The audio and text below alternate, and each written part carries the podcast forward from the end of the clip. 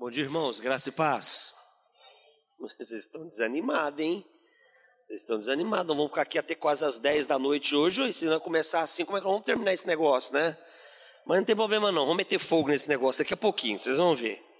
Bom, muito bom estar aqui com vocês e, e hoje, hoje o negócio vai render, vai render, vai render, tem muita coisa para a gente compartilhar. Olha, eu penso o seguinte: eu penso que você tinha que dar um jeito de anotar aí tudo que você vai ouvir aqui e que fizer sentido para você, tá? Nós vamos falar, é, é, é, muito conteúdo. As pessoas às vezes reclamam, ah, Rodolfo, é muito conteúdo. Fala, fazer o quê, né? É muito mesmo, né? Mas aí você vai ouvindo e aquilo que fizer sentido vai anotando, vai anotando. O importante é nós entendermos que nós precisamos construir conhecimento. É isso que tem que acontecer. Acho que eu vou. É, deixa aqui. Precisamos construir conhecimento. Se não construir conhecimento, você não constrói uma plataforma para você provocar resultado. É assim que as coisas acontecem. Né? Então você, você provoca conhecimento para ter uma base, uma plataforma para você melhorar os seus resultados. Ou melhor, para você ter resultados que você queira. Talvez o nosso grande desafio seja nós termos uma, uma, uma vida que, assim, somos gratos a ela. Quantos aqui são gratos pela vida que tem? Gratos a Deus. Não, Senhor, obrigado pela minha vida. Agora, quem quer terminar a, a sua história com a vida que você tem hoje? Você quer terminar os seus dias com o casamento do jeito que está hoje, com a vida financeira do jeito que está hoje, com a vida é, profissional, do jeito que está hoje? Tem alguém que quer? Você não, posso? Ninguém quer. Gratidão é diferente de satisfação. Totalmente diferente. Então nós somos pessoas, por conta da nossa cultura de fé, e isso é bom, que temos um coração grato por tudo que Deus tem nos dado e feito na nossa vida. Só que você já parou para pensar que talvez você pudesse estar mais longe? Você podia, pudesse é, ter avançado mais, ter realizado mais, construído mais. Que talvez tudo isso não aconteceu. Ou seja, olha só que coisa doida. Você é grato, eu sou grato por algo a Deus, mas que é muito menos do que ele gostaria que eu fosse e tivesse. É coerente isso? Tem gratidão, mas essa gratidão é, é muito menor do que o lugar que eu deveria estar ocupando, que Deus gostaria que eu estivesse ocupando. Então tem um, um negócio desajustado nesse processo. Então, eu queria começar dizendo para você que você pode, que você pode, que você deve e que o céu quer que você tenha resultados melhores na sua vida, em qualquer área. Ou melhor, em todas as áreas. Essa é a ideia de Deus para nós. Eu não estou falando de uma. Eu não estou tentando trazer tudo que você vai ouvir aqui hoje para dentro de uma teologia deformada que tem por aí, chamada teologia da prosperidade. Não, não é isso. Eu só quero te dizer que você tem o direito, eu tenho o direito, e o Senhor quer que tudo que nós estejamos fazendo dê certo. Alguém tem alguma dúvida quanto a isso? Que tudo dê certo. Que eu dê certo na minha vida conjugal, meu casamento seja uma bênção, meu relacionamento com a minha esposa seja uma bênção, que eu dê certo na minha vida familiar, que o meu relacionamento com os meus filhos, o encaminhamento do futuro dos meus filhos dê certo, que a minha vida profissional seja uma vida profissional bem-sucedida, ou não, ou não devemos ter uma vida profissional que seja bem-sucedida, ou seja, que, que, que, atenda os anseios financeiros, que atenda os anseios é, pessoais. Né? Deus quer isso, uma vida profissional bem-sucedida, uma vida financeira satisfatória, uma vida financeira que não só atenda a necessidade. Tem muita gente, é, tem um discurso por aí, que esse discurso é meio contraditório das escrituras, é, com relação a dinheiro. Não, eu quero o necessário, já ouviram isso? Está errado. Essa ideia de ter o necessário é uma ideia totalmente equivocada, biblicamente falando. É uma ideia contraditória ao que Jesus nos ensina. Quem tem o necessário Primeiro, quem tem o necessário? Se tiver alguma urgência na vida pessoal, vai ter problema, porque ele só tem o necessário. Se surgir um imprevisto, ele vai ter problema. Quem tem o necessário nunca vai poder ajudar alguém, nunca, jamais vai poder ajudar alguém, porque ele só tem o necessário. Se ele tem o necessário, ele ajuda alguém, ele fica com problema. E a ideia de Jesus é, é abundância. A ideia de Deus para nós é abundância, porque com abundância eu posso atender uma urgência que me ocorre, que não pode ocorrer urgências na nossa vida, uma urgência na, é, com relação à nossa saúde, uma urgência é, é, de oportunidade, de repente você adquirir algo e a oportunidade surgiu, é, é, com abundância, eu posso ajudar as pessoas. Sem abundância, eu nunca vou ajudar ninguém. Eu só posso ajudar se for abundante. Porque na minha abundância, eu, eu não empresto dinheiro para você. Até que na fala pode ficar que eu estou te emprestando para mim não fragilizar o seu caráter. Mas eu estou te ajudando e glória a Deus, vai lá, dê certo. Se não for na abundância, a gente não consegue isso. Então, do que, do que eu estou falando? De termos uma vida que seja integral. De forma integral, ela seja uma grande bênção. Que seja uma grande bênção. Agora, como construir esse caminho? Como construir esse caminho? Eu preciso de conhecimento. Se você não tiver, se você não tiver conhecimento, se você não adquirir conhecimento, aliás, é, a palavra certa não é adquirir, é construir conhecimento, que existe uma rota para construir conhecimento. Não vai dar para a gente falar disso aqui hoje, né, que nós temos um tema objetivo. Mas nós temos alguns materiais, enfim, depois eu falo. É, você precisa construir conhecimento. Se você não construir conhecimento, você não fica nessa plataforma de ter uma vida que seja uma vida abundante, dentro de uma perspectiva bíblica, escriturística, sem excessos. Essa é a visão de Deus, sermos plenos. É, a visão de Deus é sermos plenos em todas as áreas. 1 Tessalonicenses 5, 23, essa fala, essa fala do apóstolo Paulo, quando ele escreve a igreja de Tessalônica, e nós estamos falando aqui de uma igreja, é que ela, ela, ela apesar de ser uma igreja assim, é, a, a, a escrita das duas cartas de Paulo à igreja de Tessalônica foram motivados. É, qual foi, o que, que motivou? Qual foi a força motriz que motivou é, Paulo escrever para a igreja de Tessalônica? A imaturidade deles. A imaturidade em relação a coisa boa. Então entenda, a imaturidade não é só para coisa ruim. Você pode ser imaturo para coisa boa também. A igreja de Tessalônica é uma igreja que recebeu o evangelho, creu forte nesse evangelho, creu forte em Jesus, compreendeu de uma forma assim é, básica é, a proposta, e eles disseram: não, então o negócio nosso é ir para o céu agora, nós queremos é Jesus voltando para levar a gente. Aí Paulo precisa escrever para essa igreja para amadurecê-los dentro de uma perspectiva escatológica. O Paulo escreve. Isso que esse é um dos motivos da, da, da escrita dessas duas cartas. A igreja de Tessalônica era uma igreja que vivia como se Cristo fosse voltar na sua geração. Só que de uma forma precipitada, imatura. Aí já não queriam trabalhar, estava vendendo tudo, aí já é imaturo. Né? Claro que nós temos que viver como sendo a geração do, do arrebatamento, claro. Mas pode ser que não seja. Né? Então, como pode ser que não seja, vivamos hoje como se fosse hoje, mas lutando todos os dias. A igreja de Tessalônica não tinha essa maturidade. Então, Paulo escreve para a igreja de Tessalônica para amadurecê-los. No capítulo 5 da primeira carta, Paulo dá uma palavra para aquela igreja. Paulo coloca uma palavra para eles. E, e eu quero partir o nosso treinamento, a nossa imersão de hoje, nesse texto. Nós temos um assunto que é inteligência emocional, trabalho em equipe. Então eu estou começando um princípio para chegar no assunto nosso, tá? Vocês verem que o assunto ele é, ele é mais amplo. Nós vamos focar só numa área, muito importante. Então, eu preciso pensar, em primeiro lugar, que eu preciso desenvolver minha vida de uma forma sistêmica, total, plena. Esse é o seu foco. Existem pessoas que eles estão desenvolvendo as suas vidas assim. Ele tem muito sucesso profissional e, por consequência, vai ter sucesso, vai, assim, vai ter resultado. Ele tem sucesso profissional e, por consequência, ele vai ter o quê? Um bom resultado financeiro. Não estou dizendo, é diferente de sucesso financeiro, isso é outra história. Mas a vida familiar dele está uma, uma tragédia. Então tem desequilíbrio, ok? Então, é, por exemplo, ele tem muito sucesso ministerial, ou seja, tem uma, uma boa igreja, uma igreja crescente, ok? Mas espiritualmente, ele não está legal. Espiritualmente, ele não está sabendo lidar com algumas crises. Por quê? Porque o dom é diferente da natureza, a gente precisa entender isso.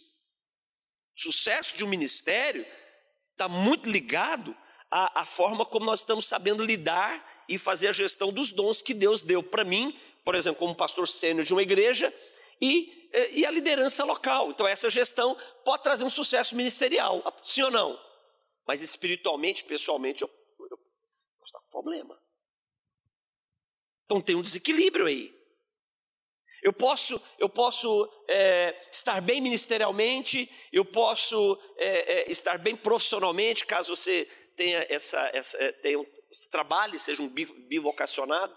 Eu não gosto muito dessa palavra, mas fica fácil para entender, né? Um bivocacionado, você tem, é, se dá para o ministério, se dá para um, para um trabalho secular, você está muito bem, mas depois você tem crises internas que só você sabe.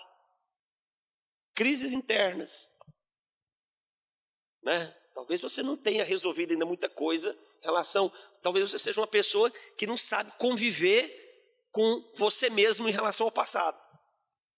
Tem essa coisa aí, tem gente que vive hoje, hoje muito bem, mas quando a, a história é ela se relacionar com o seu eu do passado, aí é um problema.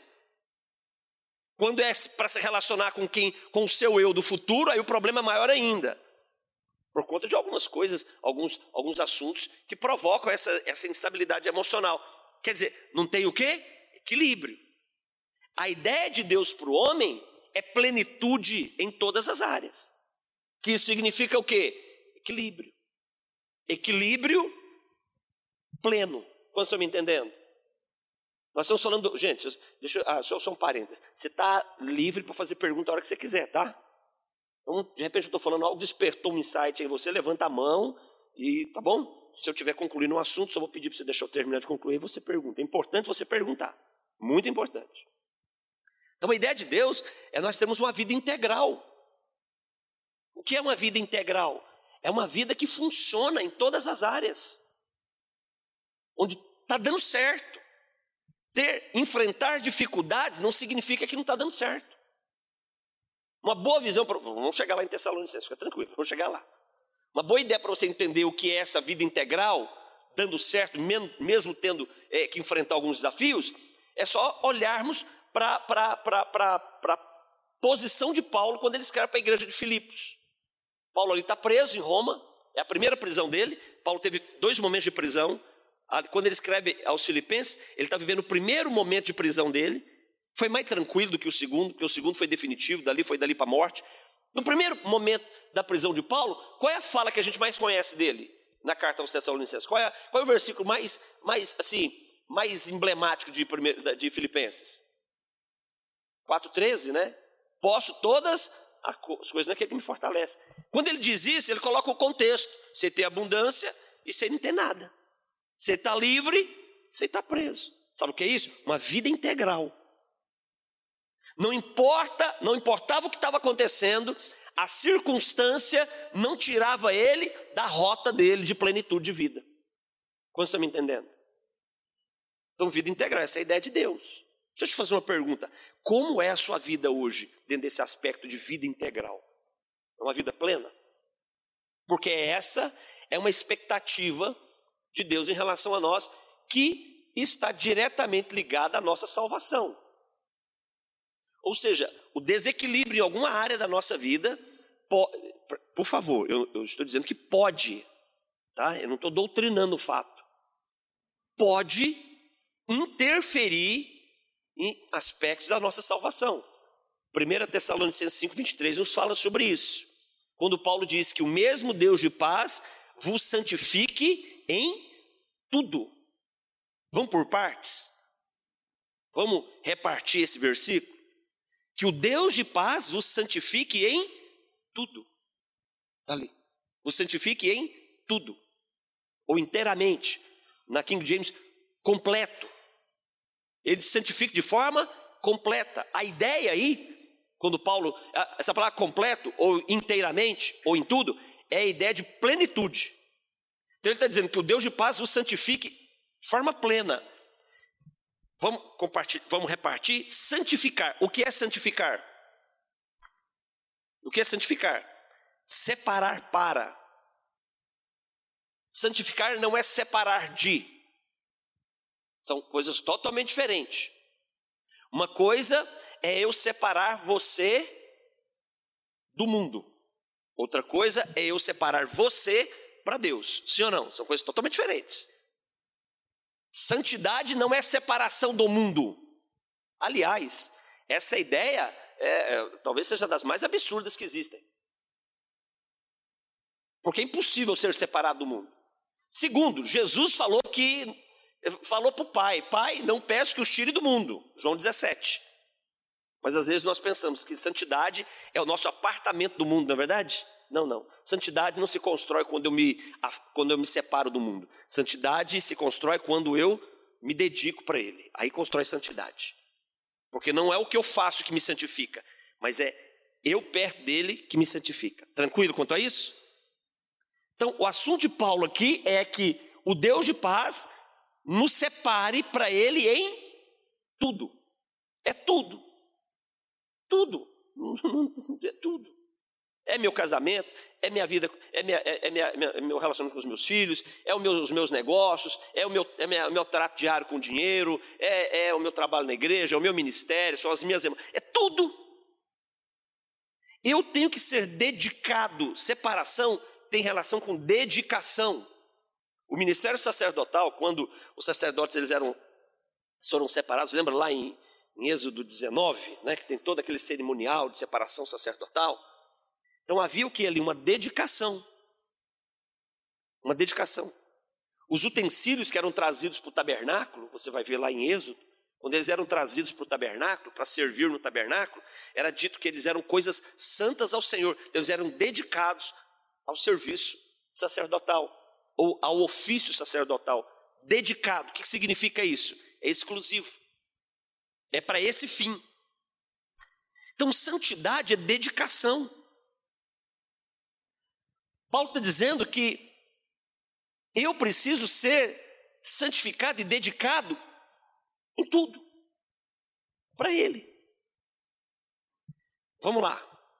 Concorda comigo que essa ideia de dedicação, de santificação a Deus, ela, ela me coloca em um ambiente que Ele está presente? Faz sentido isso para vocês? Vamos lá.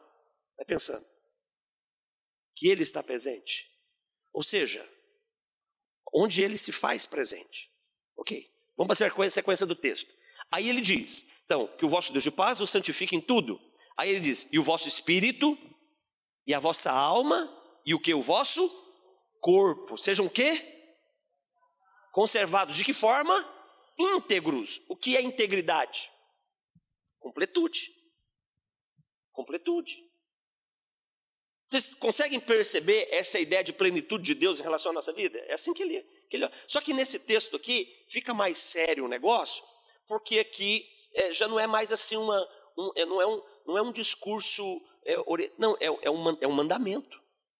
Aí que fica mais sério, porque é um mandamento. Aí é um mandamento. Que eu devo ser conservado íntegro, completo. Integridade é completude. Integridade é, é, é inteireza. Então, se um livro tem 200 páginas, se arrancou uma página dele, ele não, ele não é mais íntegro. Essa é a ideia. Ele não está completo. Não, mas tem 199 páginas boas. Tem 199, mas está faltando uma. Faltando uma. O mandamento aqui é que deve ser conservado corpo, alma e espírito íntegros. Só que não é só isso que o texto diz. O texto diz o que mais? Íntegro e o quê? Irrepreensível. Então não pode ter repreensibilidade. Não pode ter correção, não pode ter nada que diga, ó, tá errado. Não, não. É plenitude.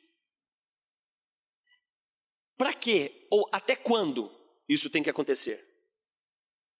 Até a vinda do nosso Senhor. Percebe a relação dessa completude em relação a expectativa que nós temos para a volta de Jesus? Por isso que eu disse no início que é essa falta de, de plenitude pode, pode, eu não, eu não afirmei, eu não doutrinei, mas pode implicar em questões da nossa eternidade. E a gente precisa pensar a respeito disso.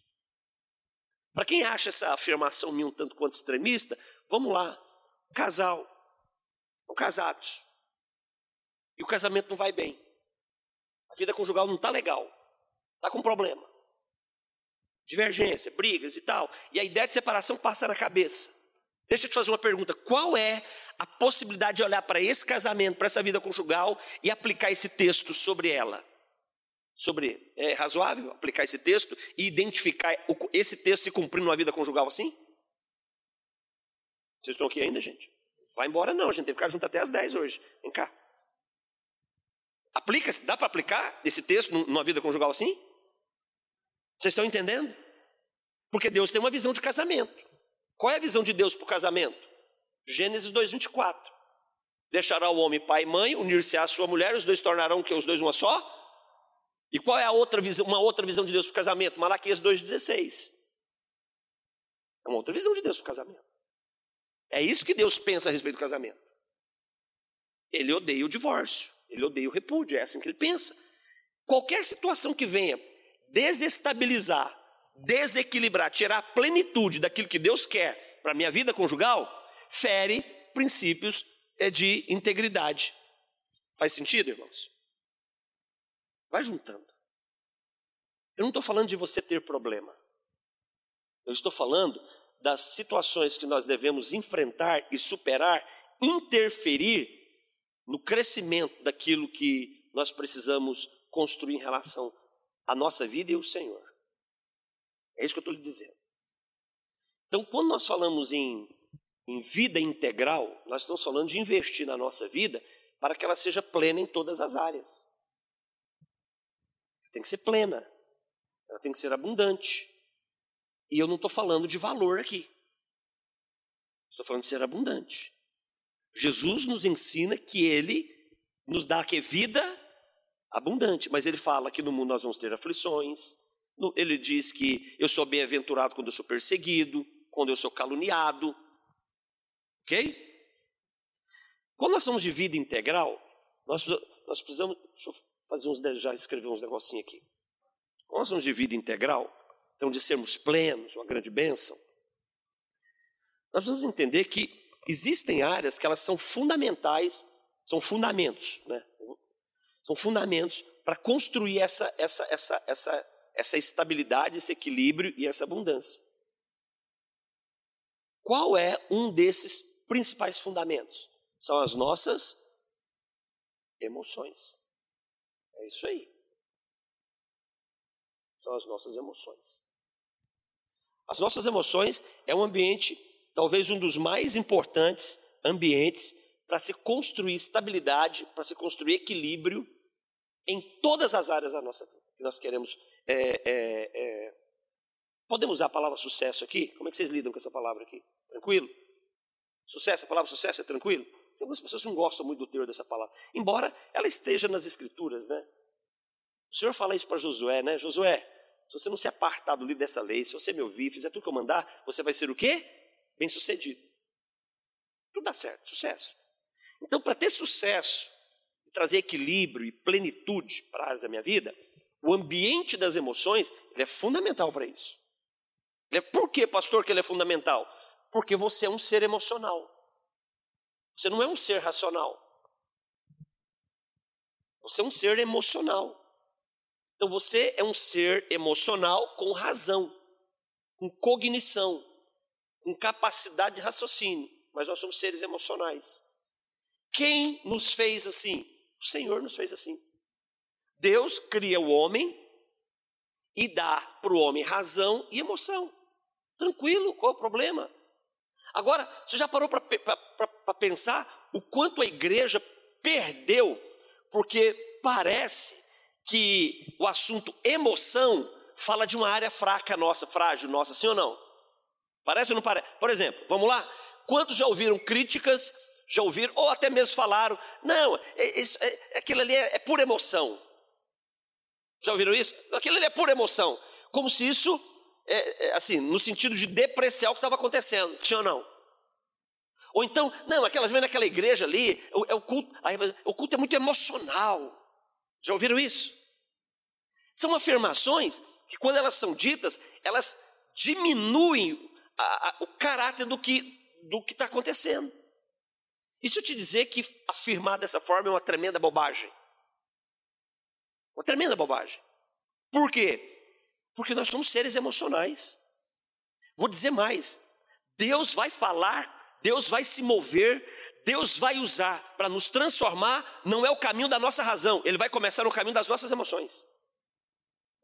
É no caminho das nossas emoções. As nossas emoções são, é, são, a, é a, são a mais importante plataforma para Deus operar para nos trazer para perto dele. Você se lembra quando você se converteu? Lembra?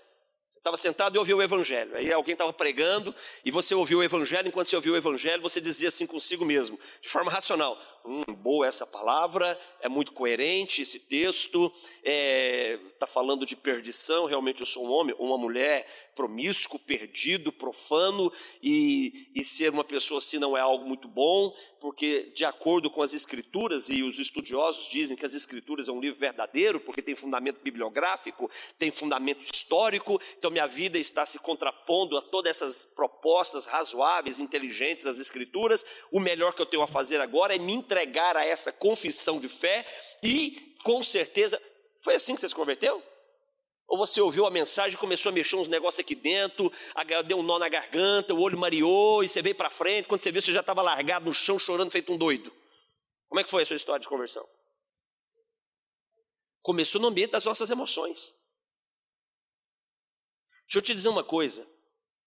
A nossa razão nos faz duvidar. É as nossas emoções que nos faz crer, tá? É a razão que duvida. Quando a razão funciona, ela diz o quê? Se eu não ver ele, se eu não tocar nas marcas da mão dele, se eu não tocar do lado dele, eu não vou acreditar. Quem falou isso? Quem disse isso? Quem foi Tomé? Quem foi Tomé? Mas não foi um discípulo qualquer. Ele foi um dos doze apóstolos. Dentro da visão dos cessacionistas, né, que o período apostólico terminou com os doze, os dons terminou com os doze, o Tomé era o top 12 da época. Ele era um discípulo, ele era apóstolo. Três anos convivendo com Jesus, três anos vivenciando milagres extraordinários. Mas no momento, no momento mais importante, no clímax, no clímax de um plano de Deus, o que, que sai da boca dele? Uma afirmação de incredulidade? Sim, mas fundamentada no quê? Em um estado emocional ou num estado racional? No estado emocional no estado racional? Puramente racional. Racionalmente falando, que, o que Tomé falou era plenamente, é plausível ou não é plausível? Peraí, ele morreu, eu vi ele morto, eu vi tirando ele da cruz, eu, eu, eu prepararam o corpo dele, sepultaram ele, selaram o túmulo dele lá com o selo do, do, né, do, do governador, tem guarda guardando o túmulo dele, e vocês agora vêm me falar que ele está vivo. Isso é o quê? Ilógico, isso não tem lógica. Racionalmente não tem como eu construir valor para isso. Então, se eu não ver e não tocar nele, esquece, eu não vou ver, eu não vou crer. Então, deixa eu dizer uma coisa: a nossa razão nos afasta do poder espiritual desse livro, mas as nossas emoções nos colocam dentro do poder sobrenatural desse livro. São as nossas emoções. Sem as nossas emoções, nós não caminhamos na sobrenaturalidade que esse livro aqui nos desafia. Porque o que esse livro aqui nos desafia é uma vida sobrenatural, além do comum. Deixa eu dizer uma coisa: a nossa razão conecta com o que é comum.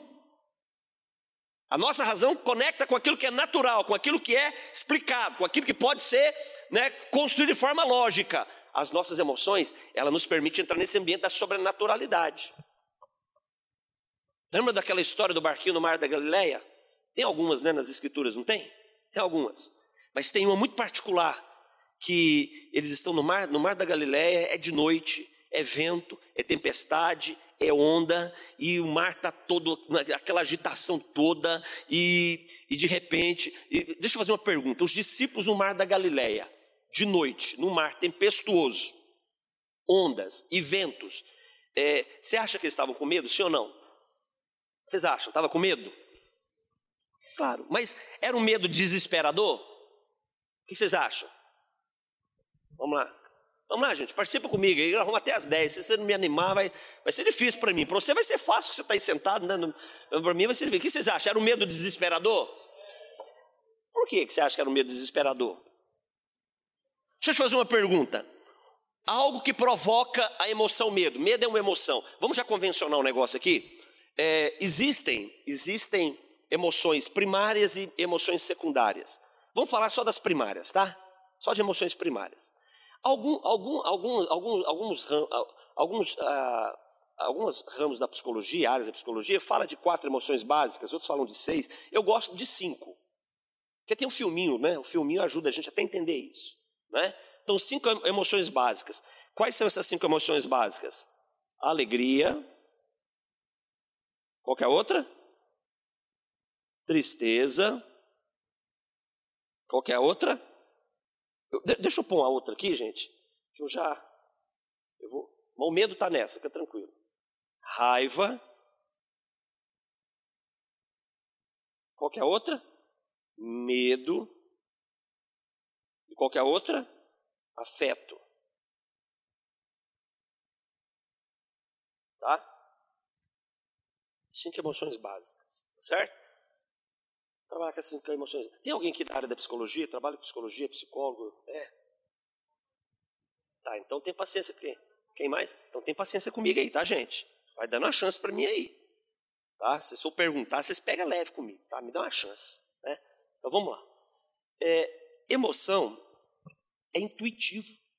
Você não escolhe ter emoção. Você não escolhe, fala assim, ah, eu vou dar o treinamento lá agora de manhã, eu quero chegar lá já metendo fogo, metendo a pressão neles lá. Então é o seguinte, eu vou incorporar emoção, raiva. Pá, emoção, raiva. Eu, já cheguei com de raiva e dou aquela pressão. Você faz isso? Não faz.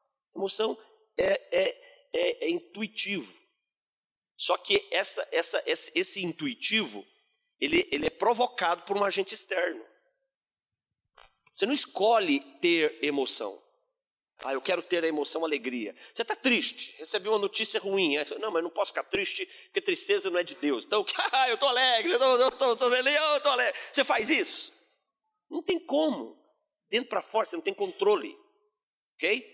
Então vamos lá. Dentro dessa ideia de, de que emoção ela é, um, é uma manifestação estimulada por aquilo que está de fora, ou seja, tudo que você vê e tudo que você ouve e ocupa sua mente provoca um estado emocional. Certo? Tudo que você vê, tudo que você ouve e ocupa sua mente provoca um estado emocional. Já viu aquele ditado? O que os olhos não veem? Pois é, faz sentido. Por quê? Porque o que você vê constrói estado emocional. E nós vamos aprofundar nisso daqui a pouquinho. Tudo que você ouve constrói um estado emocional. Tranquilo? Então, já com esse, com esse fundamentozinho aqui, vamos para o Mar da Galileia de volta? Vamos voltar para o Mar da Galileia? Os discípulos estão lá naquele mar. Tempestuoso, onda, vento e tempestade. Qual emoção que alcançou eles lá, dessas daqui, que você acredita? É medo, claro. Você acha que eles escolheram ter medo? Não, eles não escolheram ter medo. Eles foi despertado. Agora deixa eu falar uma coisa. Esse medo aqui era o medo que estava sob controle ou fora de controle? O que vocês acham? Por quê? Hum? Mas você já. Deixa eu fazer uma pergunta. Interessante, eles não podiam controlar o que estava acontecendo.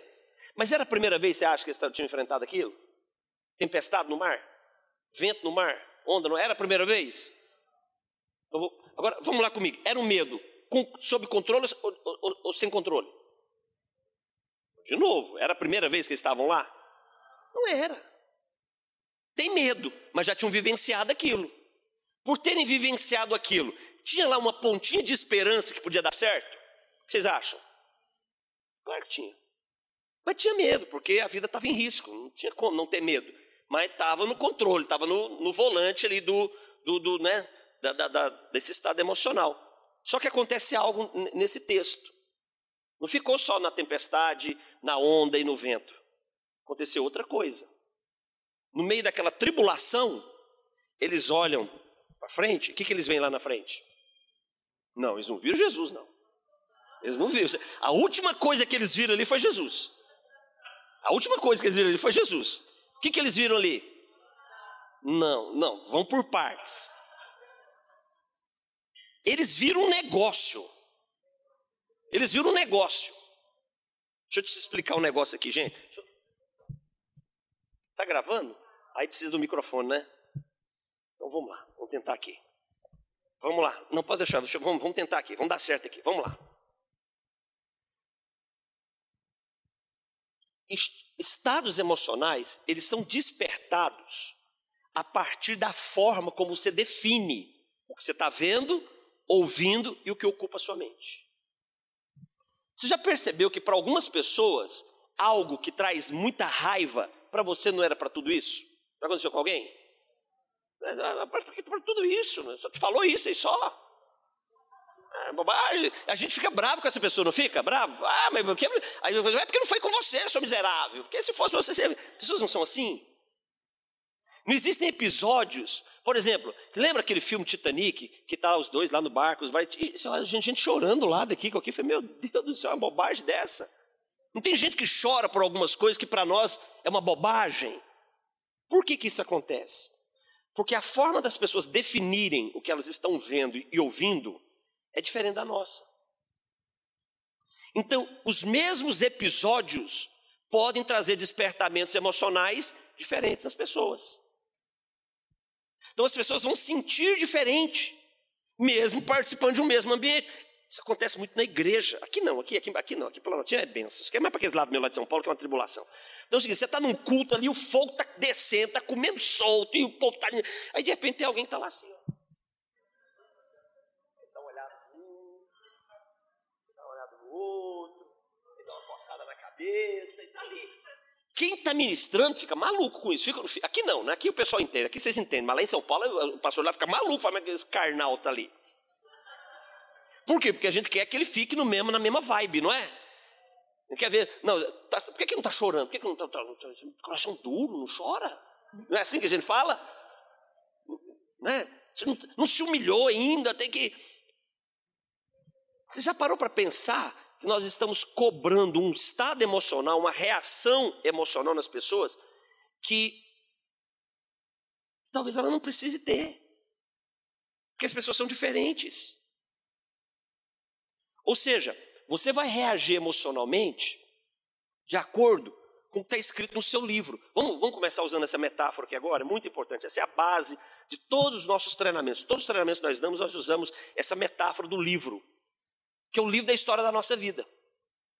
Cada um de nós temos um livro pessoal, que é o livro da história da nossa vida. Então, nesse livro da história da sua vida, estão escritos todos os seus episódios, todas as suas experiências, todas as suas vivências. Então, por exemplo, o livro da história da minha vida, né? Olha só, abri até aqui numa página, nós não temos passado, temos história, é isso aí. É... O meu livro tem 50 capítulos, porque eu tenho 50 anos, né? Sei que não parece, né? Parece uns 60, 70 já. Engraçado, gente, só um parênteses esse negócio de idade, né? Eu estava vendo esse negócio do coronavírus, né? Aí o pessoal, não, a, letalidade são para os mais idosos, a partir dos 60. Aí foi, graças a Deus, né, eu estou bem. Eu falei, não, estou longe, não. Eu estou na porta do negócio aí, eu tenho que tomar cuidado, estou na porta, né? Mas vamos lá. Então, todos nós temos um livro pessoal, que é o livro da história da nossa vida. O meu tem 50 capítulos. Esse livro da história da minha vida, assim como o seu, você tem quantos anos? O seu livro tem 43 capítulos tem escritos no seu livro diferentes do meu. Aliás, totalmente diferentes. Quantos capítulos tem o seu livro? 27 capítulos. Olha como o livro dela é menorzinho. Mas não é porque o livro dela é menorzinho que não tenha histórias impactantes. Então você tem 27 capítulos. Nesse livro estão escritas todas as nossas experiências, todas as nossas vivências, as pessoas que passaram na nossa história de vida, as pessoas que, que nos frustraram, as pessoas que nos feriram, as pessoas que nos traíram. As nossas alegrias estão aqui também, sabe? As nossas conquistas, os nossos triunfos, está tudo registrado no livro da história da nossa vida. Tudo que você vê, vem lá, tudo que você vê, tudo que você ouve, você busca interpretação aonde? Aonde? No seu livro. É aqui que você busca interpretação. A forma como você explica tudo que você está vendo e ouvindo, a plataforma de explicação para isso é o livro da história da sua vida. Então, quando você sentou numa, num, num, num, num seminário teológico e fez lá quatro anos de teologia, e você recebeu toda a carga de conhecimento teológico, de repente, dentro de uma perspectiva é, é, é, assim teológica já mais direcionada. Por exemplo, você fez um seminário teológico presbiteriano. Então você vai ter uma, uma, por exemplo, uma visão. Eu vou falar disso porque o pastor Jonas fala muito sobre escatologia, ensina muito sobre escatologia. Mas você fez um seminário teológico presbiteriano. Você vai ter uma influência escatológica pós-milenista muito forte. Você aprendeu. Então, esse conhecimento que você desenvolveu está registrado no seu livro, sim ou não? Então, quando você for num culto, quando você for ouvir um pastor, e esse pastor começar a falar da volta de Jesus, e que Jesus vai voltar para arrebatar a igreja, que Jesus vai vir buscar o seu povo, e depois vai vir a grande tribulação, quando você ouve isso, essa informação você vai checar a validade dela aonde? Aonde? No livro da história da sua vida. E automaticamente você já rejeita essa informação. É assim ou não é assim? É automático. É mente inconsciente. Não é assim. Eu, eu sou, eu sou um pós-milenista. E eu estou ouvindo um pastor falando uma mensagem pré. É, é, é, hum, essa mensagem, no ponto 1, um, ele discorda disso, no ponto 2 disso, no 3 disso, no 4 disso. Depois de uma avaliação de 10 minutos que ele está falando, eu decido. Não concordo com o que ele está falando. É assim que você faz? Ou o coração fecha na hora? Vamos lá, ou o coração fecha na hora? Na hora. Por quê? Porque é sua mente inconsciente trazendo um juízo de valor a partir do que? Do seu livro, que são as suas experiências. Vamos lá, eu cheguei aqui hoje, me apresentaram, a pastora me apresentou, o pastor Igor me apresentou, e todo mundo falou coisa boa de mim, né? Coisa bonita. Só que quando eu chego aqui, quando eu começo a falar, meu jeito de falar, sabe, o meu jeito de vestir, até meu biotipo, te lembra alguém que lascou com a sua vida lá atrás. Que lá, quando você volta lá no, por exemplo, você volta no capítulo 32 do seu livro. E lá no capítulo 32 teve uma pessoa que, que quando você olha para mim, você vê Quando eu chego aqui, quando você olha para mim, você vai abrir o coração para mim ou você vai com o coração fechado para mim? Hã? Aberto ou fechado? Ué, mas, mas eu não sou essa pessoa. Eu sou outra pessoa, você nem me conhece. Mas por que, que seu coração fechou? Porque o nosso cérebro é associativo. Nosso cérebro é associativo.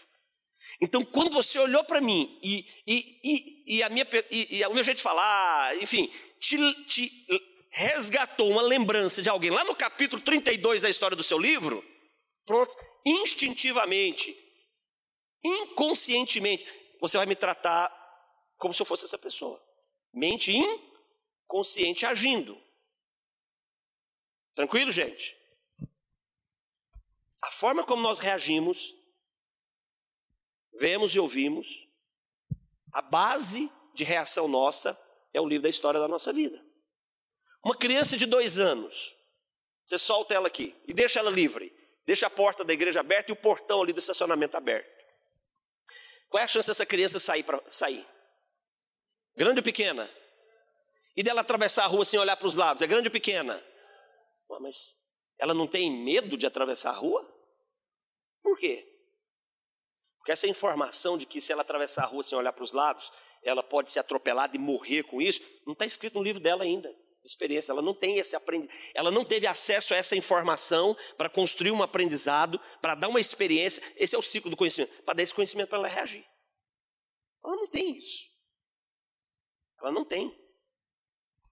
Tudo que está registrado no livro da história da sua vida vai conduzir você a definir o que está acontecendo ao seu redor. Isso vai provocar estados emocionais. Tranquilo, gente? Vamos voltar lá para o Mar da Galileia agora? Vamos lá? Voltamos para o Mar da Galileia. Então tá lá os discípulos no barquinho, no meio da tempestade, vento, chuva, onda, tudo acontecendo, e aí eles olham lá na frente e eles veem o quê? Eles veem alguma coisa. Por que, que é alguma coisa? Porque é como se tivesse assim, eles estão lá naquela tempestade, oh, vai lá, eu não sei, tinha vela, o barco tinha vela, tinha. Aí essa vela, vira vela para caramba, vai afundar, olha a água, tira a água, de repente. E aí eles olham lá para ver um negócio. É um negócio. O que, que é aquilo ali? Aí é como se fosse assim: o Pedro abre o livro da história dele e começa. Peraí, deixa eu ver aqui. O vento está aqui. Vento, vento, ok, confere. Tempestade, ok, confere. Onda, afundar o barco, é possível, confere. É, morrer, é uma possibilidade, confere. Mas esse negócio caminhando sobre as águas, e eles olham e vira e volta, não confere, não tem essa informação. Quando não tem essa informação, o que, que eles fazem? Preste atenção, é importante isso aqui. O que, que eles fazem? Cria. Deixa eu te dizer uma coisa: a nossa mente cria. Sabe de onde vem as superstições? Aquele negócio assim, ah, não vou passar debaixo da escada não, porque dá azar. E o gato preto atravessou aqui na frente, meu Deus do céu, tem que dar a volta. Superstição. As superstições são crenças construídas a partir da falta de informação e definição de um episódio. É assim, então, cria. A mente cria. O nosso cérebro ele é muito poderoso, ele cria. Então, eles olham para aquela bagunça toda que está acontecendo, eles não têm informação do que está acontecendo. Gente, a pior coisa que tem é as perguntas que é escrita. Que aí, assim, né? Quando é perguntado, a gente fica mais confortável, né? Que a gente pode jogar. Quando vem escrita, pastor, aí, mas eu vou tentar. Ah, não, mas não é pergunta, não é falando do intervalo. Graças a Deus. Gente, vamos lá. Vou, vou te, pastor, eu vou tentar, vou tentar, vou tentar. Não, então tá bom, é intervalo, intervalo, intervalo, tá tranquilo. Uma pergunta escrita é fogo. Você olha assim, fala, hum. mas também. Hã? Claro, hum. mas aí eu, mas aí eu tenho que, eu tenho que, eu tenho que, eu tenho que ressignificar esse negócio, né? Deixa, depois eu, isso aqui, esquece. Mas vamos lá, vamos para cá. Então é o seguinte, eles olham para, não tem explicação para aquilo. No livro da história deles não tinha explicação para aquilo. Então eles criam. E aí qual é a criação deles? Como é que eles definem aquilo que eles estão vendo?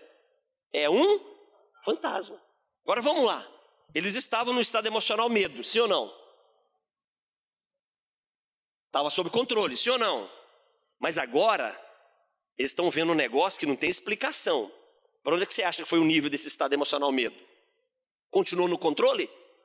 As escrituras dizem que não ficou no controle. As escrituras dizem que eles ficaram o quê? Aterrorizados. Agora perdeu o controle, agora perdeu o controle. Então, o sistema límbico, né? O sistema límbico é onde fica, onde, onde, onde, eh, deixa eu usar uma linguagem mais, é, onde as reações emocionais surgem, é isso? Podemos falar isso? Podemos falar assim? Onde as reações emocionais surgem. Então, córtex pré-frontal, responsável pela razão. Sistema límbico é responsável pelas emoções. Assim, estou falando de uma forma bem simples para a gente caminhar. O sistema límbico é responsável pelas emoções. O nosso cérebro ele funciona à base do que? De energia. Energia. Se o cérebro não tiver energia, não funciona. Quais são as energias básicas? Básicas do cérebro: oxigênio e açúcar. São a, a, energia básica do cérebro. Já viu? Quando a pessoa está meio surtada, está meio desvairada, você fala assim, não, respira fundo. Já viu? Ela, ela respira fundo, ela volta ao normal. Claro, ela respira fundo, ela está jogando oxigênio por córtex pré-frontal. Ela toma razão das coisas. Agora, no estado de tensão emocional, e, e, e agora vamos colocar aqui no episódio, é, uma pessoa onde a tomada de decisão dela é puramente emocional. Imagina, numa situação de Barco afunda ou não afunda, vento soprando para cá, onda para o outro lado, e olha lá na frente vê um negócio caminhando sobre as águas. Como é que você acha que é o estado emocional dessa pessoa? Razão? Já, se, já ficou para trás há muito tempo agora. O sistema límbico tomou todo o governo. Tudo que tinha de energia no cérebro dessa pessoa, o, o sistema límbico foi lá e tirou, e trouxe agora para o governo dele. Então o sistema límbico, as emoções, agora é que está governando agora o sistema límbico. Ó, pão de queijo, roladinho de queijo. Gente, aí eu não dou conta. Aí eu vou perder. Não, não, eu vou perder, não vou? Não, eu vou perder. Como é que eu vou ganhar do, da coxinha de três reais aqui? Nunca, nunca que eu vou ganhar, impossível ganhar. Ó, deixa eu falar uma coisa para vocês. O nosso cérebro, gente, gente, isso aqui é importante. Nosso cérebro, ele pode perceber até sete, oito ações ao mesmo tempo. É igual a música. Você está fazendo louvor, você vê o, o tecladista, o baterista é o que a gente mais ouve o baterista, o, violão, o vocal, você não, não percebe. Só que foco é só numa coisa, tá? É impossível você colocar foco em duas coisas. É impossível. E aí me divide o foco com a coxinha, eu só não vou ganhar da coxinha. Dá uma chance para mim, gente. Dá uma moral para mim aí, porque eu vou perder. Eu estou sendo sincero, eu vou perder, eu vou pedir arrego logo, não é não? Mas vamos lá, vamos voltar, vamos voltar aqui. Onde que a gente estava mesmo? Sistema límbico. Então, debaixo dessa tensão de terror no mar ali da Galileia, o sistema límbico tomou o governo da vida dos discípulos. Então, o sistema límbico, pá, ativado, aí a amígdala cerebral senta no trono e diz: gente, agora é comigo aqui, agora, agora aqui é só emoção, é, deixa comigo, a razão já perdeu. A amígdala cerebral está entronizada ali. E a amígdala cerebral então ativa o hipotálamo. Esse hipotálamo, nós estamos numa situação de risco, de terror aqui, de perigo de morte, já estamos desesperados, eu preciso que você faça alguma coisa, hipotálamo. E o hipotálamo diz: oh, deixa comigo que eu vou. Aí o hipotálamo aciona as glândulas suprarrenais. Aí as glândulas suprarrenais começam a produzir o que? Os hormônios do estresse. Quais são os hormônios do estresse? Adrenalina, cortisol, são hormônios do estresse. bate na corrente sanguínea esses hormônios do estresse, né? Sangue vai para as extremidades do corpo, coração bate mais forte, pupila dilata. O que, que você está pronto para fazer? Você está pronto para reagir. Quem construiu todo esse processo foi o seu corpo, mas qual foi a base? A sua mente. Nisso, então imagina esse estado. Agora, coloca esse estado de um homem governado pelo seu sistema límbico, com a sua amígdala cerebral dizendo para o hipotálamo que precisa, algo precisa ser feito para resolver esse problema. E, e, esse hipotálamo então manda as glândulas suprarrenais produzir o hormônio do estresse, que é o hormônio da reação. Imagina tudo isso acontecendo na vida de uma pessoa. Quem é essa pessoa? Apóstolo Pedro. Impulsivo. Apóstolo Pedro era impulsivo. Emocionalmente rápido. Não, não, não, ele, ele, não considera consequência de ações agora. Ele, ele, ele avalia o que fez depois que lascou. Ele é instantâneo, ele é intuitivo. Então, terror, um negócio caminhando que não sabe o que, que é, cortisol e adrenalina no sangue para tu quanto é canto. E aí, ele ouve uma voz: Calma aí, gente, sou eu.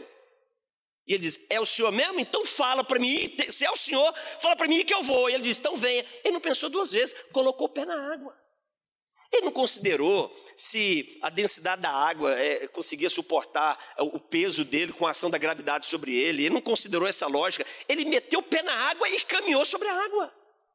Uma tomada de decisão puramente o quê? Emocional. Mas na caminhada por sobre a água, ele começa. O que, que o texto diz? Ele começa a fazer o quê? esse vento aqui, essa onda aqui. Barco estava para trás. Água? Peraí, a física não. E, e ele começa o quê? Afundar. Então deixa eu te dizer uma coisa: a nossa razão é o mais importante combatente da operação do sobrenatural de Deus na nossa vida. Eu não estou falando de inteligência, não, eu estou falando de razão. Porque a nossa fé é inteligente inteligente o bastante para compreender que ele faz infinitamente mais do que a minha mente pode pensar que ele pode fazer. Isso é inteligência. Então, quando nós falamos de emoções, nós estamos falando de um ambiente fundamental para construir, fortalecer a nossa caminhada no sobrenatural de Deus. Eu ouvi de um pastor, é, assim, tem uma certa expressão no Brasil, não vou citar o nome dele, não, faz, não tem necessidade, um pastor muito, muito, assim, ele trata as escrituras de uma forma que não precisava tratar, né? Mas é um cara, um cara de Deus, enfim. Eu ouvi dele dizendo o seguinte, ele diz assim, eu ouço pessoas falando, ele dizendo, eu ouço pessoas falando de milagres. E ele diz, eu particularmente nunca vi nenhum milagre. Nunca vivi nenhum milagre. E eu tenho que conviver com isso todos os dias no meu ministério, sem abandoná-lo. O nível de resiliência desse homem para permanecer crendo em Jesus é muito alto, sim ou não? Porque ele está tentando construir a caminhada de fé dele de uma forma puramente racional. E, e, e naquilo que eu, eu, sempre ouço ele falando, eu vejo uma racionalização da fé. Isso é, é muito perigoso. Você não pode racionalizar a fé. Não dá para racionalizar a fé. Você pode racionalizar os eventos históricos das Escrituras, você pode racionalizar a doutrina, mas aquilo que Deus faz, não dá para racionalizar. Aquilo que Deus requer de nós e, e o processo para fazer, não dá para racionalizar. Tudo que você experimenta debaixo de forte impacto emocional, memória de longa duração. As emoções são muito importantes para construir e fortalecer a nossa fé. Trauma, trauma. Trauma. Trauma é um problema psicológico sério. Por quê? Porque o trauma é um episódio que surgiu na vida da pessoa, que ocorreu na vida da pessoa, debaixo do quê? De forte impacto do quê? Emocional. Marcou a vida daquela pessoa e vai construir limitações para ela muito poderosas, vai ou não vai? Tudo que você experimenta debaixo de forte impacto emocional te dá a chance de construir um aprendizado que pode te empoderar para uma vida incrível, mas também que pode te limitar para o resto da sua história. Quantas pessoas crentes em Jesus, apaixonadas por Jesus, cheias de Deus, mas são limitadas ainda na sua vida, por quê? Porque não resolveram alguns, alguns episódios da história do livro da sua vida ainda, não resolveram. Não resolveram. Então tem um, um episódio. Deixa eu dizer uma coisa. O nosso livro não é um livro perfeito. As pessoas não sabem lidar com o seu passado. Mas sabe por que as pessoas não sabem lidar com o passado? Porque elas tratam a sua história como passado. Você não tem passado, você tem história de vida, é isso que você tem.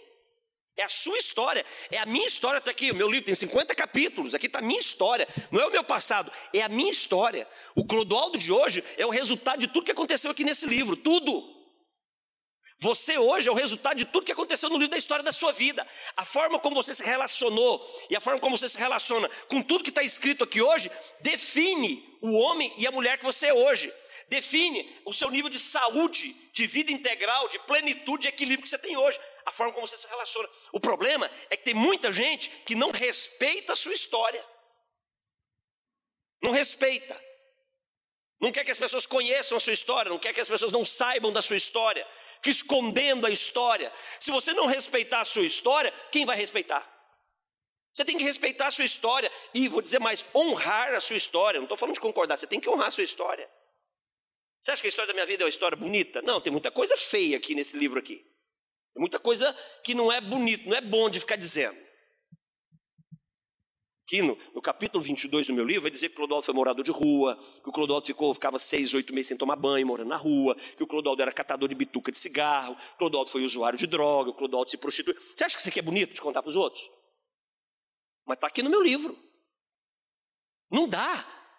Eu sou, eu sou isso aqui. Não, a história bonita, a história bonita é o Clodoaldo, pastor, bem-sucedido, empresário. Não, não, mas a história, a história isso aqui não, isso aqui é feio demais. Clodoaldo usuário de droga, não. Isso aqui não pode ficar aqui, não. Não, meu Deus céu, morador de rua, então, saiu de casa dentro, não, esse aqui não. Ah, esse aqui é bonito. Ó, esse aqui, essa aqui, história. Não, essa aqui também não é boa, não. Ele passou os outros para trás, enganou. Vamos tirar esse aqui também, que esse aqui não é bonito, não. Não, agora, agora aqui, sim, aqui é bonito. Não, aqui tem bonito. Aqui, olha, o Clodoaldo é empresário. Olha, o Clodoaldo é empresário bem sucedido. Clodoaldo tem empresas em São Paulo. Clodoaldo tem empresas nos Estados Unidos. Clodoaldo tem empresa na Europa. Olha, o Clodoaldo, o Clodoaldo já viajou para o mundo inteiro. O Clodoaldo é pastor de uma, de uma igreja crescente. Essa é a história bonita, é ou não é? É isso aqui que eu quero que os outros saibam, não é? Isso aqui eu não quero, não. Deixa eu te perguntar: você compra um livro desse? Mas esse é o livro que você está vendendo para os outros todo dia. É esse livro que a gente vende para os outros. Só que você não é esse, eu não sou isso aqui. Eu sou a obra completa, eu sou tudo isso aqui, ó. Eu sou tudo isso aqui, olha. Eu sou completinho, ó. Aqui, olha. Não é isso que nós somos? Sabe por que, que nós não temos estabilidade emocional na, em muitas áreas da nossa vida? Porque nós não respeitamos a nossa história. E não honramos a nossa história. Mas Clodoaldo, mas essa, você é morador de rua, usuário de drogas, se prostitui, é tão feio. É verdade, é feio, mas um dia a página virou e começou um capítulo novo. Um dia eu me encontrei com ele, um dia você se encontrou com ele, e aí uma nova história começou a ser escrita. Só que essa nova história não anulou a história anterior. Não dá para varrer, não dá para varrer para debaixo do tapete. Nós temos que honrar a nossa história, porque senão você não vai saber lidar com isso. A história que você tenta esconder todo dia, uma hora ou outra você está topando com ela por aí, tal ou não está? Tal ou não está? Um programa de televisão, um filme, uma conversa com alguém, andando na rua, cruza com uma pessoa que te lembra alguém que lá no passado foi muito ruim para você, te traiu. Se você não resolver a sua história, você vai continuar sendo escravo de um episódio que nunca vai ser mudado, nunca vai ser mudado. Mas você pode resolver essa sua relação com esse episódio quando, quando você passa a respeitar e honrar a sua história. Muda a reação emocional, porque emoções não são reações. Que eu vejo, ouço que ocupa a minha mente. Se a minha mente é ocupada por um fato da minha história, coloca um exemplo aqui. Ah, eu fui abusado quando criança. Meu pai abusou de mim quando eu era criança, me abusou durante três anos, quatro anos, cinco anos. Isso fez uma ferida dentro de mim, fez uma marca de mim. Claro que fez. Você foi violentado pela mais importante referência de relacionamento que uma pessoa pode ter na sua história, que é a sua paternidade.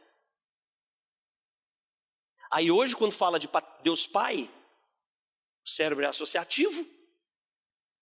Deus Pai conecta com quem?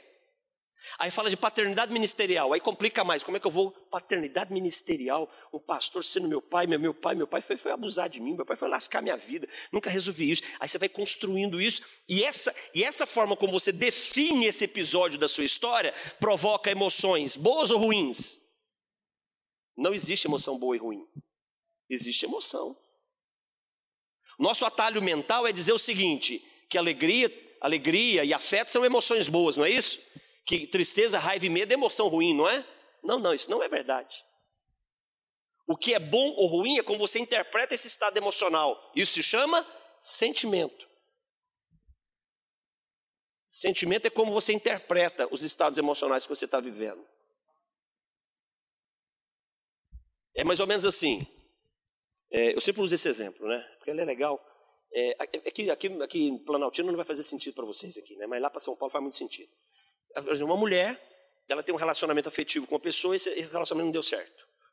O cara traiu ela, abandonou ela, é, ficou noivo 15 anos, pintou e bordou com ela, e aí trocou ela para uma outra. Sabe essas coisas acontecem, né? Aí, esse camarada vai embora e ela cria. Aí, como ela é abandonada, traída, vai surgir uma emoção na vida dela. Qual a emoção que vai surgir? Qual dessas cinco aqui você acha que pode surgir? Raiva. Qual a outra? Tristeza. Qual a outra? Medo, qual a outra? A perda do afeto, não querer mais saber de homem. Ou então alegria, né? Porque era a chance dela ficar livre da peste, né? Ué, olha Deus que ele aprontou comigo, agora eu posso dar a linha nele. Isso é para você entender que não existe emoção boa ou ruim, o que existe é a interpretação dessa emoção constrói um sentimento. Por conta dessa experiência, então ela desenvolveu a emoção raiva, ok? Aí ela constrói uma crença. Todo estado emocional, quando você dá uma definição de sentimento para ele, constrói uma crença, empodera uma crença. Então ela vai começar. Aqui não tem, vocês não deram lá em São Paulo. Então lá elas dizem assim: homem nenhum. Tá vendo? Já chegou a notícia de lá aqui, né? Isso está tá pior que o coronavírus. Homem nenhum. Por que, que ela está dizendo que homem nenhum presta? Porque ela acordou com a revelação de que o homem não é confiável? Não, porque ela teve uma experiência que despertou um estado emocional nela, ela construiu essa crença. Homem nenhum presta. Está escrito no livro da vida dela: ó, fui traída e aí no livro da vida dela está escrito que eu fui traída, homem nenhum presta. Aí ela quer virar a página da história dela todo dia para construir um relacionamento afetivo com alguém. Ela vai ter facilidade para isso? Por quê? Porque ela não respeita a história dela. É verdade, você teve um, um canalha, você teve um, um, um, tremendo de um sem caráter na sua vida. Mas você pode ter uma pessoa que te ame e que te honre. Vira a página, respeita a sua história. As pessoas são governadas por definições da sua história que produzem estados emocionais ruins. Mas eu posso trazer um significado diferente para essa história ruim, eu posso ressignificar esse resultado e construir e despertar a emoção afeto de novo, ou não posso? Posso despertar a emoção alegria de novo, ou não posso? Respeitando todas as outras emoções que podem surgir. A isso o quê? É o que nós vamos falar. Nós vamos aprofundar, vamos chegar lá. Eu estou colocando primeiro as coisas ruins, vamos colocando os problemas. Né? Então, lembra do episódio da, da, da, da, pessoa que, quando criança, foi abusada? Então, ela desconstruiu o valor da paternidade na vida dela. E por causa dessa. que, que é, é uma desconstrução legítima, sim ou não? Que o pai abusou, ué, como é que vai ter? Só que tem um detalhe: se ela insistir nisso, ela vai, ela vai estar pecando. Se ela insistir, ela, vai, ela, ela estará pecando. Você já parou para pensar nisso? Sabe por quê? Porque a relação dessa pessoa com a paternidade dela não está resolvida. Não está resolvida. Por quê? Porque existe um mandamento. É, gente, Deus ele é lindo. Existe um mandamento, e esse mandamento diz que eu tenho que honrar o meu pai e minha mãe. Agora fala para mim, como é que você cumpre esse mandamento honrando teu pai que abusou de você? Porque não tem um, um, um inciso, não tem um artigo, não tem um caput nesse mandamento de honrar pai e mãe, dizendo que se o seu pai for um abusador, você pode lascar com a vida dele. Você pode, não está escrito isso, está escrito. Não, mas lá está escrito. Lá está escrito que você tem que honrar seu pai e sua mãe. Lá tem que honrar. E, e o, o valor mais importante, já te passo, tá aí. E o valor mais importante de honra ali, sabe o que, que é? É reconhecer.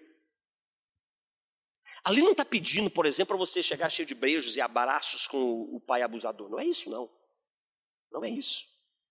Jesus não é incoerente. Jesus manda amar os meus inimigos, não manda? Não manda? Mas vem cá, como é que eu vou amar meu inimigo? Amar meu inimigo, o que é amor? Me dá um exemplo de amor. Dá, eu já te passo a pergunta. Me dá um exemplo de amor, Igor. É. Prática.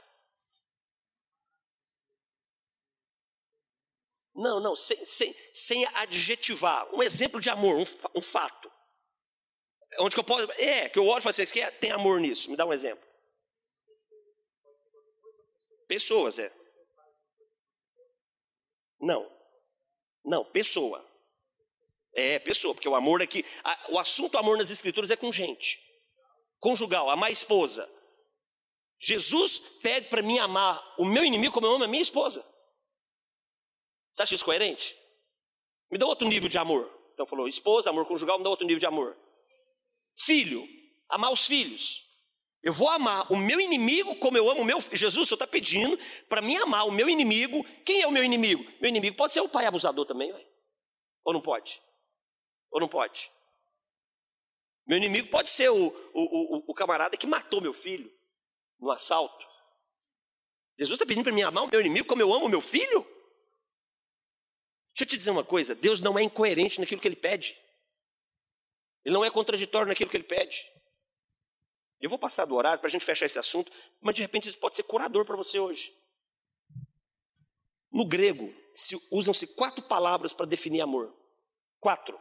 Cada uma dessas palavras define amor de uma forma diferente.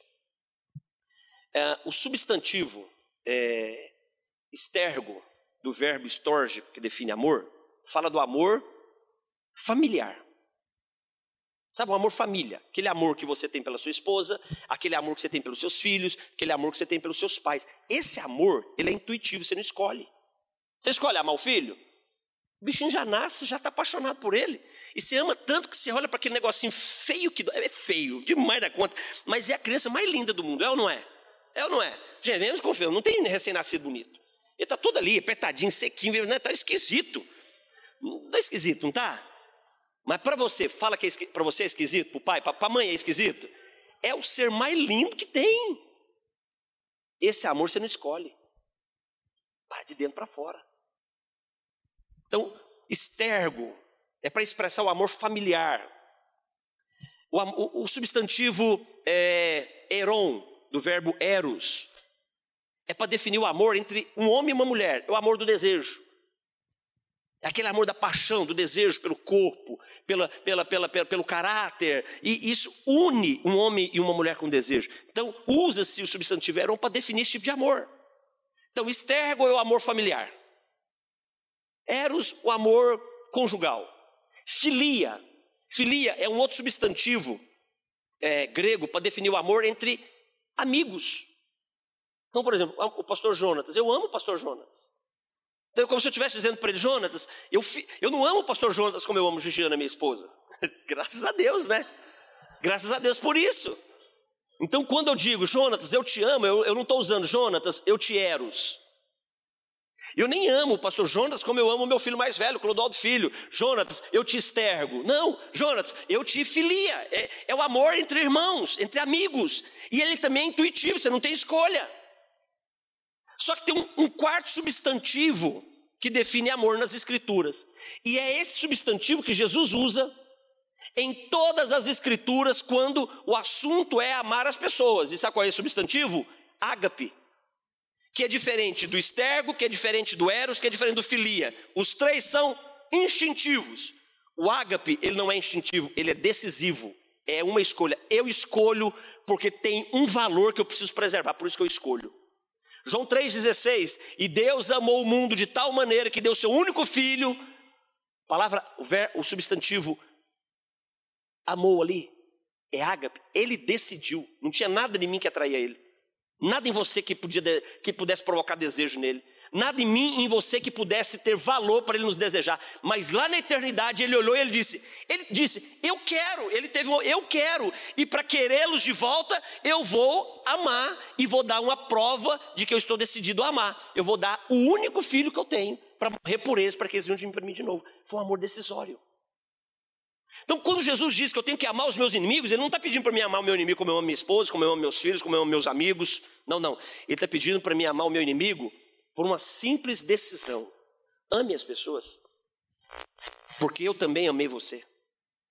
Então ame as pessoas. Sobe um degrau. Ah, mas ele me fez muito mal. Sobe um degrau, perdoa. Perdoa. Porque perdão não é uma opção, perdão é um mandamento. Perdoa. Perdoa quem te fez mal. Deixa esse episódio na página virada e caminha no capítulo novo que eu estou escrevendo na história da sua vida. Não fica preso nesse passado lá mais não. Esse passado está desprezando, está deformando tudo que eu estou querendo escrever de novo para você. Então, decida, ágape, decida. Decida. Estou pedindo para você esquecer nada que ficou para trás. Deus não pede para esquecermos nada.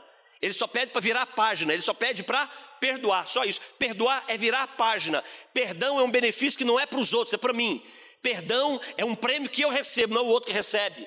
Perdão, quando eu libero perdão, é uma cura que é para mim, não é para fora, é interna. Perdão é virar a página, é respeitar uma história que não tem como ser mudada, encarar essa história de frente, me enquadrar dentro de um mandamento e ficar livre para uma história nova ser escrita.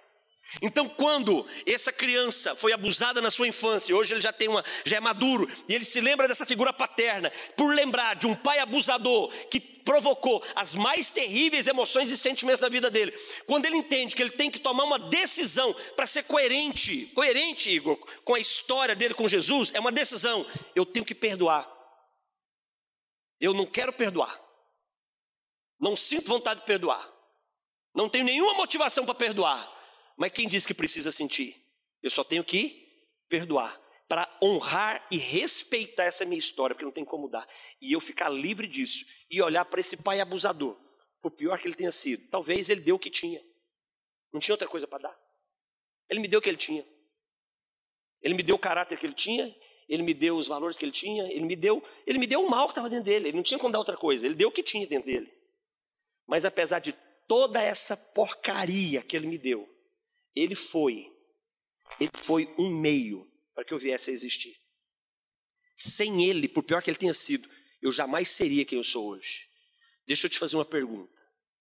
Se você passou por isso um dia, quando você olha para sua família, para os teus filhos, vale a pena? Quando você olha para o Senhor, vale a pena? Quando você olha para a eternidade que um dia te aguarda, vale a pena? Então, por isso vale a pena. Decida perdoar e não ser mais escravo de um passado, trazendo ele para o seu presente todos os dias para construir seu futuro amanhã. Deixa ele no lugar certo, vira a página e viva o que Cristo fez por você. Simplesmente, quando você entende isso, essas reações emocionais elas vão mudar. Elas vão mudar. O impacto emocional para construir sentimento vai ser diferente. A mágoa pode perder lugar para compaixão. A mágoa pode perder lugar para compaixão, sabe por quê? Porque esse pai abusador, coitado, ele acabou com a vida dele. Ele não tem vida, ele não tem família, não tem reconhecimento dos filhos.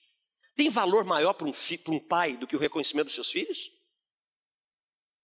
Tem coisa mais nova para um pai, para uma mãe, um filho chegar e falar assim: pai, eu quero ser como o senhor e reconhecer valor em nós. Esse pai abusador não tem isso. A mágoa começa a perder poder para compaixão, para misericórdia. Como você me entendendo?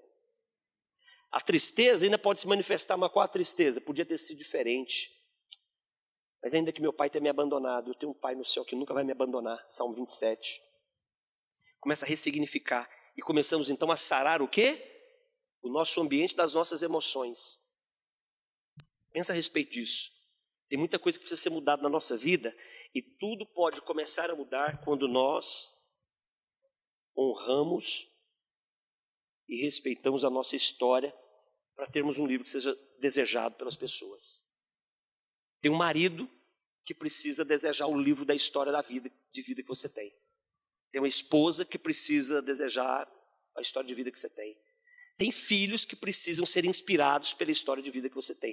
Ainda que tenham capítulos ruins, mas eles vão conhecer também a virada de página. E quando a página virou, esse livro, as pessoas pagam qualquer preço para tê-lo. Por quê? Porque vale a pena ler esse livro. Esse livro ele constrói legado para a minha vida. Quantos entenderam?